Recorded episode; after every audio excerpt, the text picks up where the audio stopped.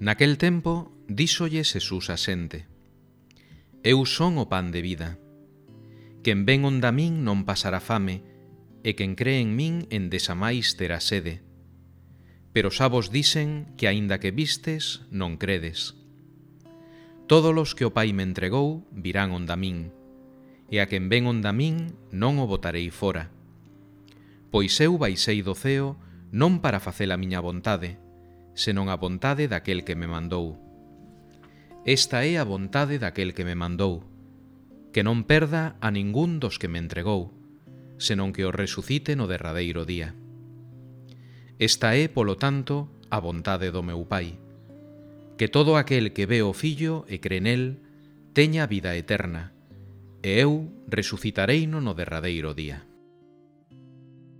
Seguimos lendo neste día de San Anselmo o discurso do pan da vida.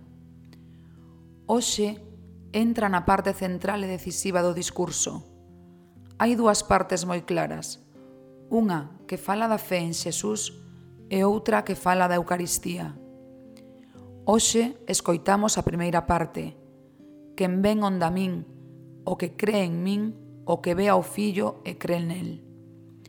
Está claro que nos fala da fe en Xesús e das súas consecuencias. O que cree nel non pasará fame, non se perderá. Terá vida eterna e a resurrección no derradeiro día. Porque esa é a vontade do Pai, que para iso baixou Xesús do ceo. Esta primeira parte fálanos, polo tanto, que necesitamos fe como preparación para a Eucaristía. Somos convidados a creer nel antes de sentarnos á mesa con el.